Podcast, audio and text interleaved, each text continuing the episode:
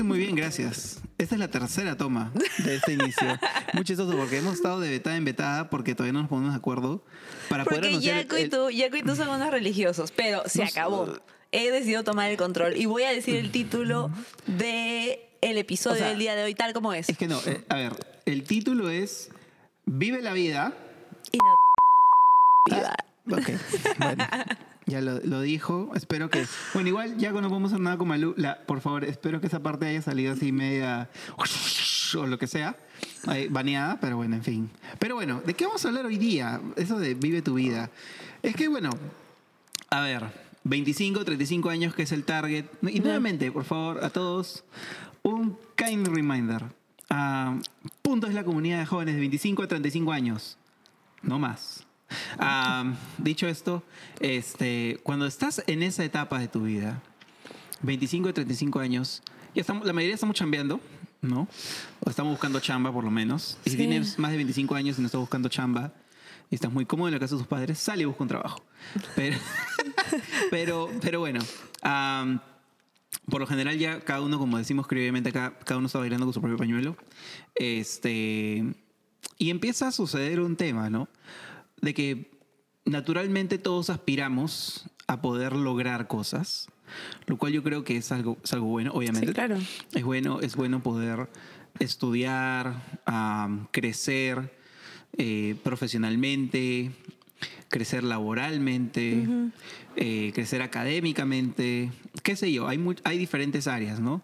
También crecer en tu vida emocional, ¿no? Eh, te quieres casar o tal vez no te quieres casar, no lo sé. Pero bueno, básicamente ir avanzando. Pero llega un punto en el que la vida se vuelve una carrera a veces detrás del viento, por así llamarlo. Y lo que intentamos hacer es ir detrás de una meta, una meta, una meta, una meta, y en realidad se va volviendo un tema de solamente lograr cosas. Y, y- no sé si llega un punto en la vida de todos. la cosa, ¿no? Sí, qué miedo yo el cuadra. Pero no sé si llega un punto en la vida de todos, sino... En la vida es que hay gente vaga. O sea, sí hay gente vaga, pero a lo que me refiero... O sea, sí hay gente vaga, pues. O sea, no sé si tú no ves y No, está yo me- vagando, sí, te felicitamos. o sea, sí. te envidiamos, parte. Pero no sé si llega en la vida de todos como un punto, sino que es la cultura Mm. lo que te envuelve a llegar tal vez a ese punto. Claro. Y para aterrizarlo un poco más de lo que estamos hablando, es de entre 25 y 35 años, comienzas a trabajar, como tú dices, comienzas a ganar dinero, comienzas a ser un poco más independiente y comienzas a vivir tu vida para ti. Mm. Y la cultura te envuelve. La mayoría de publicidad de bancos, am, teléfonos móviles, Ahora es tu comida. tiempo. Ahora es tu tiempo. Busca tus sueños. Tú eres primero. Tú lo puedes todo. Busca tu felicidad. Preocúpate por ti, bebé. Pero ¿cómo te por ti, bebé? Mercurio Claro. retrógrado y toda la vaina, ¿me ¿Qué es entiendes? eso? Ay, no sé, yo lo he visto en todas las influencias, en verdad, como que, o sea, como que es algo que las estrellas se juntan. Ah. Si tú sabes más, por favor, ponlo ahí abajo. No, no, Claro. pero como que influencia, no, es que es astrología, ah, no es horóscopo por si acaso. Pero como que todo se junta y eso puede terminar en cómo es tu vida, o sea, ¿Cómo? ¿Qué dices? Es lo mismo. Ya dice que es lo mismo. La misma vaina. O sea, Agatha Liz. Pero yo sí. Oye, ¿qué- ¿te acuerdas cuando salió una vaina de yo sí que hagas algo? Oye, alucina que la gente. Y se hizo compraba- viral. ¿De qué era? ¿Qué cosa? Llama Yossi. De- pero Claro. últimamente Yossi sacó algo y se hizo viral hace poco. Bueno, Se hizo viral de que tenías que hacer no sé qué. Bueno, ya. X. X. Entonces, la cultura te envuelve a tener que buscar primero por ti, segundo por ti, tercero por ti. Y tal vez tú estás viviendo una vida así, tú y yo hemos vivido por temporadas una vida así, o por momentos que ni siquiera nos damos cuenta. Mm. Pero realmente, ¿qué dice la Biblia? Realmente, ¿qué, ¿a qué nos ha llamado Jesús a vivir? Exacto. Y, y aquí va un, ah, va un punto, un punto, como decir, un punto medio, porque por un momento a veces creemos de que el ser cristianos y el vivir una vida por otros se trata entonces de no ocuparse por uno mismo, Nada de no crecer, de no desarrollarse y de que Dios quiere que seas una persona, todos seamos misioneros, pero desde una perspectiva de que entendemos de un misionero es alguien que, ay, ya voy a tener una muda de ropa una vez al año y voy a ser pobre y todo se lo voy a dar a otros. En realidad no, o sea, lo que Dios quiere es que uno disfrute del fruto de sus manos, del fruto de tu trabajo, pero que no solamente sea para ti, sino que pueda ser bendición para otros. Mira, hemos visto tantas personas en la Biblia, historias que fueron bendecidas por Dios para poder bendecir a otros. Pero hay un personaje que tú sabes que es mi favorito, y este sí es mi favorito, favorito de la Biblia. No es que digas, ah, este es mi favorito todas las veces, cada vez que te toca predicar de algo, le voy a hablar de mi personaje favorito. En realidad, no, todos son favoritos. No, este sí es mi favorito. El mero mero. Eh, Nehemías. Porque Nehemías era un pata que era el copero del rey. Eso significaba que podía morirse en cualquier momento. sí. O sea, porque su chamba era tomar la copa antes que el rey, porque para que no envenenen al rey. Claro. M- más era la finta de prueba para ver si el vino está bueno, ¿no? Sí, está bueno, rey. No, mentira, es para ver si tenía veneno o no tenía veneno. Exacto, se moría él y bueno, todo. Entonces un día te quejas de tu chamba, de que es yuca. Eh, acuérdate, Nehemías se podía morir en cualquier momento, ¿no? O sea, Y literal. todas las comidas. Todas las comidas, qué bravo. O sea, podía morirse tres veces al día, fácil. Sí. Bueno, ¿No? con snacks, Eh, con más cinco. snacks, claro, más todas las cosas. Bueno, en fin. Pero una persona de mucha confianza, mucha llegada al rey. Y para hacer historia corta, en el primer capítulo nomás hay una parte donde le vienen a compartir acerca de lo que está ocurriendo en su pueblo, en su nación, y cómo lo habían destruido. Y esto me hace recordar mucho cómo a veces recibimos nosotros historias de lo que está pasando en nuestra sociedad o con algún amigo, tal vez incluso con un entorno no tan cercano, ¿no? Porque, ¿qué pasa si yo te digo ahorita, mm, Malú, te llega una noticia de, oye, tu mamá está mal o, o uno de nuestros tíos muy cercanos que queremos mucho está, está mal? Inmediatamente nuestra actitud es realmente de orar, de preocuparnos, de tomar algún tipo de acción, oye, ¿cómo puedo hacer algo, no? Pero siendo bien honestos, en otras ocasiones nos llega, por ejemplo, por chat de oración, que a veces estamos, no sé, de la iglesia, lo que sea, limpia de oración, y están en que "Eh, no conocemos tanto, y es como que te llega una oración, de- ¿no? Y dices, ok, Dios, ayúdalo, ¿no? O a veces ni eso. Lo ves y es como que, eh, lo ignoras. Qué fuerte. Es algo que nos pasa. Sí, muchas es veces. Es real. O sea, nos pasa muchas veces, me incluyo. Yo a veces veo y digo, ay, no sé quién es. O sea, ya, después voy a orar. Y se me pasa. Hay otras veces que sí digo, no, a ver, voy a tomar un ratito. Pero hay otras veces que sí me ha chocado. Como hay veces que tú sabes, o sea, cosas que a mí me han chocado y te he dicho, amor, mira, ha pasado esto. Yo, ah. Y, y, y en ese momento nos hemos puesto a orar, qué sé yo. Pero no siempre es el caso. ¿Por qué? Porque mayormente siempre estamos enfocados más en nosotros mismos. Y aquí lo que me gusta de Nehemías, volviendo un poco a por qué me vacila tanto, es que él estaba chambeando. Estaba un momento, en pleno su chamba, estaba tras un break, le llega esta visita, le cuentan, y él lo que dice es, me gustaría leerlo rapidito nomás así, acá lo tengo separado. Um, Porque hablas como gringo. por separado porque la Biblia escribieron en inglés primero. no, mentira. Después la Septuaginta, ¿a qué idioma habrá sido? Antes tú- de hecho, fue primero el español antes que el inglés, ¿no? ¿Sí o no? ¿Tú crees? No creo, el latín. No, pues la Septuaginta ya estaba en, en ¿cómo se llama? En latín. Ya, pues, y después en alemán, claro, por Lutero. Alemán.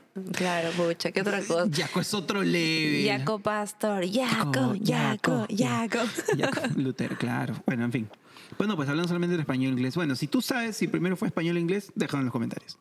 Del Este, alemán e inglés, pues no, para ir a Inglaterra, imagino. Claro, fácil. Este, ya.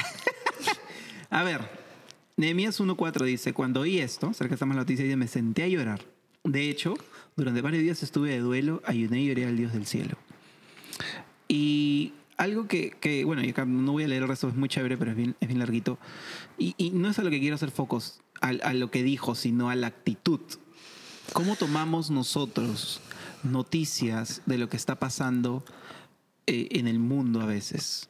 ¿La tomamos desde un punto de vista de indiferencia o la tomamos desde un punto de vista de, ala, voy a orar o Hacer algo. hacer algo, ¿no? O sea, no digo que por cada noticia dura que te enteres vayas a llorar, a ayunar, todo eso, pero hey, ¿cómo está siendo nuestra actitud frente a otros, a otras cosas que suceden? Ya a veces también, también en el mundo suceden cosas tan malas, vemos noticias tan desagradables todos los días, que podemos adquirir esta piel de armadillo, ¿no? Sí mismo. Eso Sí, es sí mismo, sí, totalmente. o de o sea, indiferencia, ¿no? me refiero a sí mismo en el sentido de, ok, ya no te afecta. Ya sientes como que, no Es sé, de- las noticias siempre es mataron, abusaron, ¿me entiendes? O sea, cosas duras, cosas súper difíciles. vuelve parte del Y paisaje. se vuelve parte del paisaje. Entonces uno siente como que, ah, ok, es parte de, ya siempre pasa, ok, me cuido. Pero Dios no nos ha llamado a vivir una vida así. Mm, Dios no nos ha llamado a vivir una vida para nosotros. Dios Así nos ha llamado a vivir una vida para otras personas. Nehemías lloró no porque le habían destruido su casa. mm, así es. O sea, ni siquiera había sido algo en su tierra. Él no había sido el palacio, no había sido su rey, había sido algo eh, de sus antepasados, de sus ancestros, de su pueblo, pero eh, no le afectaba específicamente. O sea, sí, todos nos ponemos tristes cuando pasa algo en nuestra familia, con nuestros Mm. amigos, en nuestra iglesia. Pero ¿qué pasa afuera? La Biblia dice súper claro, qué fácil es amar a quienes nos aman. Mm. Dios nos ha llamado a amar a quienes no nos aman. Claro, por ejemplo, en tu chamba, eh, en tu familia no tan cercana, porque siempre tenemos la familia de parte más cercana, no tan cercana. En tu comunidad, en, la tu- sociedad. Sí, en la sociedad. ¿Cómo, cómo tomamos esto, no? Y, y siendo bien francos, es difícil. Yo me acuerdo, ¿te acuerdas? Ah, cuando recién nos mudamos ahora donde vivimos, ah, en Salaberry se paró esa familia y comenzó a gritar. Ala, y siempre me acuerdo de eso porque, ah, para contar más o menos la historia, estábamos, recién nos habíamos mudado, vivimos por Salaberry, ahí en Jesús María, y todos saben, la migración ha traído bastantes personas que han venido sin nada de dinero y es difícil. o pertenencias. o pertenencias y es difícil. O sea, independientemente si te parece, si no te parece, o sea, e- ese, ese es, no es el un- topic ese no es el topic. Es el topic de, hey, es gente que necesita. Y yo no creo que nadie, y era una familia eh, con hijos. ¿Te acuerdan? Tenían como dos niños, un señor, una señora, y se pararon en mucho Salaberry. frío. Hacía mucho frío. En julio del año pasado, no, nos mudamos en octubre, fácil, hubiera sido octubre del año pasado, hacía mucho frío y se pararon en Salaberry domingo en la noche y comenzaron a gritar, ¿te acuerdan? Literal a gritar. A gritar, ayúdennos, tenemos hambre, no tenemos nada. Y lo normal, tú te incomodas, ¿no? Porque dices, ay, ¿para qué salen de su país? O, no, no yo, no, o sea, me refiero en general, ¿no? O sea, ¿para qué salen de su país? Que por qué vienen, que por qué no trabajan. Esa no es la forma. Porque Claro. era bien disruptivo, o sea, era Era- bien... fue, fue bien disruptivo. bien de, dame, lo necesito. Claro. Y tú puedes justificar ahí y decir, pucha, deberían trabajar, pues que busquen un trabajo, que vean, o para qué vienen, pues, ¿no? Claro, o esa no es la forma. Esa no es la forma. Claro. Y los dos sentimos bien fuerte, ey, baja. Y me acuerdo todavía que yo, él estaba en pijama y fue como que, ay, amor, baja, baja, baja. Claro. Y, y metimos lo que teníamos, teníamos como que leche de luca, teníamos una mantita, ¿te acuerdas que recién habíamos lavado? Galletas, o sea, cosas así, ¿no? Y yo él bajó, se los dio y después yo volví a ver por la ventana y me rompió el corazón ver que instantáneamente abrieron las cosas para comer. Y a la niña la envolvieron con la manta. ¡Hala! Fue fuerte. Sí, Fue sí súper acuerdo. fuerte. Y fue fuerte porque cuán ensimismados estamos en nosotros mismos. Mm, Yo, nosotros tenemos una cama, cobijas, calefactor. Lucas estaba súper bien en su cuna, abrigado, con saquito. Estábamos viendo noche CB. Estábamos viendo para tomar. Santa Cena. Claro. ¿no? Y tal vez nos envolvemos en nuestro mundo de, ay, qué cristiano soy porque estoy viendo Noche CDB y estoy tomando Santa Cena. Pero ¿cuánto realmente estás viviendo por otros? Claro. Y ojo, en ese momento no es que. La, la, la- la escena del momento no es que, ah, Malú y yo salimos a buscar a quién ayudar. No. Fue algo sumamente disruptivo que fue como algo que nos golpeó. Porque era, era como un clamor más lo que se escuchaba desde abajo. Una, yo podía sentir la Desesperación. Y, y no solo por el hecho de, bueno, nosotros ser papás, creo que eso fue lo que más nos tocó ahora. Sí, claro. Eh, pero fue bien, bien duro y, y- y en ese momento am, realmente no hay lógica que aplique, ¿no?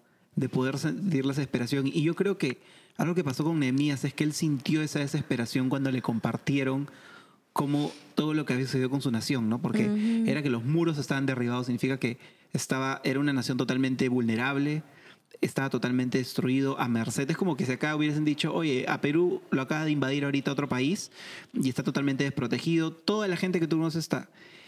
Y Nehemías lo que hizo, en vez de decir, pucha, ya te voy a mandar el emoticón de oración, Manitos, no la manito, manito. oradora. es oró, ayunó y empezó a decir, Dios, yo sé que esto no es tu corazón, yo sé que tu palabra dice de que si nosotros nos volvemos a ti, tú vas a, a restaurar. Y empezó a, a pensar, Dios, ¿qué puedo hacer desde mi posición? Mm, muy bueno, sí. Porque, ojo, Nehemías no era, no era un pastor, no era un líder espiritual, no estaba en su nación. Era un copero. Era un copero, era un sirviente dentro de un... Entonces él pudo haber dicho, ah, yo soy sirviente, trabajo, tengo, sí, estoy cerca del rey, trabajo, pero no soy un político, no tengo influencia, soy un sirviente. Pero él dijo, pero el rey confía en mí. Caramba, el rey confía en que la copa que yo le doy no se va a morir. O sea, a ese nivel. ¿Qué puedo hacer? Y bueno, por favor, yo les animo a que si puedan, separen un tiempo y lean Nehemías. Es un libro hermoso porque Sí. nos relata cómo Nehemías, su cora- el corazón de Nehemías estaba tan alineado al corazón de Dios que lo que dijo es, desde donde Dios me ha puesto, yo puedo hacer algo. Y Nehemías fue un instrumento en el que su nación pudo ser restaurada en esa temporada, gracias al... al- y pasan cosas increíbles, a que tú te dices, a la qué bestia, y, y Nehemías empieza a evolucionar como persona porque empiezas a ver la capacidad que Dios empieza a poner a- en él de negociación, el nivel de sentido de urgencia. Es, es un capo, en serio. Sí. Yo amo Nehemías un montón, en- por ese sentido. Aprendo siempre un montón cada vez que lo repaso, pero más que nada aplicándolo al- a nosotros, a nuestra realidad, es cómo estamos viviendo nuestra vida, cómo estamos tomando momentos. Y como digo, no es vivir, yo no digo que acá todos tenemos el llamado de, de la gran Madre Teresa de Calcuta, que fue una, ex- una gran misionera y vivía su vida 200, mil por ciento por otros. No todos tenemos ese llamado, pero sí todos hemos sido llamados a poder am, ir, predicar el Evangelio y hacer discípulos. Pero eso no es solamente venir a la iglesia y ser felices, sino eso involucra estar dispuestos a salir de la comodidad por vivir por otros. Una vez escuché algo, es un, leí un, un quote de C.S. Lewis que decía que realmente el dar de lo que te sobra no es una ofrenda de verdad. Bien duro. Y es lo que el Señor Jesús nos enseña en su palabra, cuando Él dice, oye, esa mujer dio más que todos, porque dio de lo que no tenía, dio todo. dio todo. Dio absolutamente todo. El resto está dando de lo que le sobra. Con esto digo que, ay, no- yo no voy a entrar en juicio de que lo que das, no, no- ese no es el corazón de, de lo que estamos hablando, sino es cuán dispuestos estamos como cristianos a ser incomodados, salir de, nuestra, de nuestro momento en el que sí, todo está yendo bien, me está yendo bien en la chamba, estoy yendo... Hey, Dios quiere que disfrutes de eso. Claro que sí, Dios quiere que disfrutes, justo hablamos de, de esa cama caliente, de poder disfrutar de, de un tiempo con tu familia, de una comida. De- Dios quiere. Pero Dios no solo quiere que te quedes ahí. Dios quiere que, que vayas más allá de solamente la bendición que hay en ti. Dios quiere que eso se extienda a otros. Y cuando compartimos tiempo con Jesús, es inevitable que eso suceda. ¿Te acuerdas lo que sucedió con Saqueo? Cuando Exacto. Jesús va con Saqueo, va y le dice, voy, Saqueo, Voy a chato, casa. voy a tu jato. No, no le dijo chato, pero era chato. Pero va, ¿Cuán chato habrá sido para que diga la Biblia que es chato, no? sí. Debería ser bien chato, Para que ¿no? la Biblia haya puesto. Postdata, era bien chato, porque se tuvo que trepar. A pero bueno, pero independientemente de eso, después de que Jesús nunca le dijo a Saqueo, brother, tú eres un cobrador de impuestos, estás mal, tienes que, le estás robando a tu gente, tú eres un pecador, te vas a ir al infierno. Jesús simplemente compartía acerca del amor de Dios y lo único que hacía era modelaba lo que era correcto de acuerdo a la palabra, pero con amor. Y lo que hizo Saqueo es empezó a, a- a sacar de todos, sus- bueno, eso lo vemos en las películas, ¿no? Pero por una forma de, de ilustrar lo que sucedía, que empezó a sacar dinero y empezó a repartir dinero a la gente y la gente se burlaba, decía, miren, el cobrador de impuestos está regalando impuestos. Y él decía, si algo he robado a alguien, se lo voy a cuadruplicar. Y cuando eso sucede, el Señor dice, ha llegado la salvación a esta casa. Yo cuando escucho, le- leo eso o, o lo vuelvo a ver en una película, en la película de Jesús, ¿no? De Jesús Rubio, con la barba perfecta. Obvio. Ah, es que Este, tú no viste The Chosen, pues tienes que ver The Chosen, eso es más real. ¿Así? ¿Y, y No. aparece esa parte? Yo no llego a esa parte. Aparece, no cuando devuelve, pero sí aparece la cena y todo. Oye, esa escena a mí me quiebra un montón porque Jesús inmediatamente dice, ha llegado la salvación. Y, y no era por la acción de saqueo de dar el dinero, sino era de que el dinero ya no era su Dios. Wow, qué fuerte. El Ujú. dinero ya no era su foco principal de vida, ya, porque antes de eso, su foco principal de vida de, de- de saqueo era matarse chambeando, recaudando impuestos para los romanos para tener más. Ahora era, esto no vale. ¿Y sabes qué? A mí eso me parece un acto de rebeldía. Totalmente. Ese es un acto de rebeldía, porque en la cultura lo que nos empuja es preocúpate por ti, Dana, preocúpate por ti, bebé. Entonces, el decidir vivir por otras personas es un acto de rebeldía. Claro, es, un- es, es nadar contra corriente. Es nadar contra la corriente. Y no es fácil. O sea, a ti, por ejemplo, ¿qué te cuesta un montón de nadar contra la corriente? Mira, honestamente, como lo que pasó en eso, yo, yo soy una persona que eh, cuando sale a la calle sale con un objetivo. O sea, tú y yo no nos damos el lujo de salir a, a ver, voy a ver qué pasa, ¿no? Sino que siempre es ir a, a hacer algo, ¿no? Una gestión, una compra, lo que sea. ¿no? Y, y mayormente, y ahora a veces salgo con el bebé, ¿no? Por ahí, si no salimos juntos, a veces yo salgo con el bebé. Pero. Como padre luchón que eres. padre luchón. No, es que a veces en la mañana puedes comprar algo ya. Y, y- y ya, en fin, pero a veces el, el que alguien te pida ayuda, el que alguien te pida algo, es, es detenerte un rato con tu hijo. Ah, es in- in- o sea, a veces me cuesta ese incomodarme, ¿no? De hacerle un stop a la vida. Porque tú sabes que yo cuando salgo, salgo con, un- con un objetivo y yo sé que esto se desespera porque estamos juntos. Y, y yo estoy, llámalo, ya, ya, ¿qué me falta? ¿Qué me falta? Lo odio, no sabes, lo detesto. Y yo soy así noico porque hasta cuando salgo a hacer compras es como que no, yo tengo un, tengo un objetivo y hay que comprar. Ya, vámonos, vámonos. Eh, entonces, quiero controlar todo. Y cuando alguien viene y me quiere quitar ese control, ah, no, o sea, digo, pucha. Pero hay momentos, y hay momentos, soy bien sincero, hay momentos donde puedo dar y hay momentos donde sinceramente no tengo, porque tal vez no tengo dinero en ese momento, porque ahora no siempre usamos dinero en efectivo y no tengo ni nada para poder darle. Y, y a veces salgo por la otra puerta porque ya no puedo volver por salir por la misma, por temas de tipo, qué sé yo. Pero hay momentos en donde sí digo, no, hay que hacer una pausa. Ok, no. Y, y- y a veces Dios mismo pone. Pero, ¿sabes cuándo es donde más he podido ver que hay este acto de, de servir a otros y de no ensimismarme? Es casualmente cuando estoy. eh, eh, he estado pasando más tiempo con Jesús. Y, y cuando no, estoy más ensimismado. Sí. Porque lo natural de no pasar tiempo con Dios es estar más concentrado en ti. Cuando pasas más tiempo con Dios, tienes esta apertura a estar más sensible, a escuchar su voz. Y justamente un- unos episodios atrás hablamos de eso, de la importancia de la oración y de escuchar la voz de Dios. Y eso te permite a... Es como tener el instrumento más afinado Mm. y salir a vivir. Es como que esto va a sonar, pero así. Rarazo, ¿ah? Pero perdón, pero estoy poniendo intenso. Pero es como que si tu vida fuese un instrumento y, y tu vida es una melodía. Y cuando suena, suena afinada. ¡Ah, su madre! ¡Qué bravo! No, ya, pero fuera de bromas. Es como si nuestra vida estuviese más afinada a la voz de Dios. Mm, sí, 100%. Y cuando no, caramba, salimos y sale desafinado. Y desafinado es cuando solamente está enfocado en uno mismo. Claro. Porque cuando créeme, es- es- eso una vez expliqué, eso, eso expliqué la vez pasada en, en- en la chamba, es cuando tú, cuando tú eres un solista, a veces, muchas veces, a- a- para los que saben el autotune, ¿no? El autotune, el cantante cree que está cantando afinado.